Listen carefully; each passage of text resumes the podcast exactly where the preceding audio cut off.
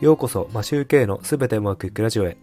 この番組は家事育児を頑張るワーパパのために昨日よりも少し成長して人生がすべてうまくいくというテーマでお送りしています。皆さんいかがお過ごしでしょうか？マシューケイです。ゴールデンウィーク実家での最終日のお話です。30年ぶりくらいに海釣りに行ってきました。午前中子供たちを連れて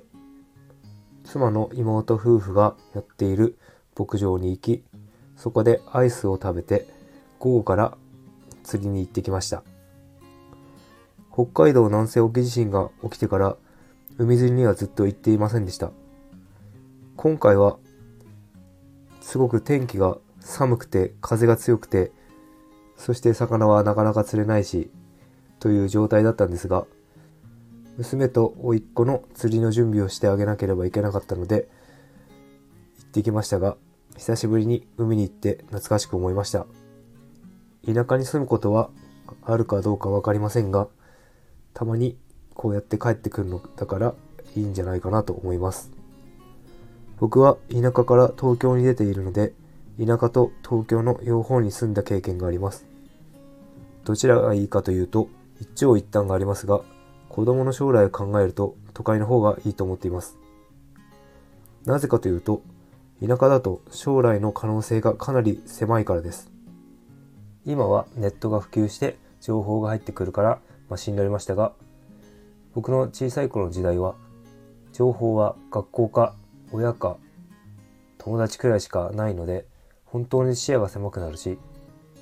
ネガティブな環境だったら、もう抜け出すことはほぼ不可能だと思います。大学進学から東京に出してくれた両親には感謝しています。高卒で地元に残っていたらもう人生は終わっていたような気がしてなりません。多分結婚もできないし、うつ病になって引きこもっていそうです。今は都会暮らしが田舎暮らしよりも長くなったので、都会育ちの人が田舎に憧れて大人になってから田舎でのんびり過ごすのもいいかなと思ったりするのもわかる気がするんですが、それでもネットが普及してなくて Amazon がなかったら不安です。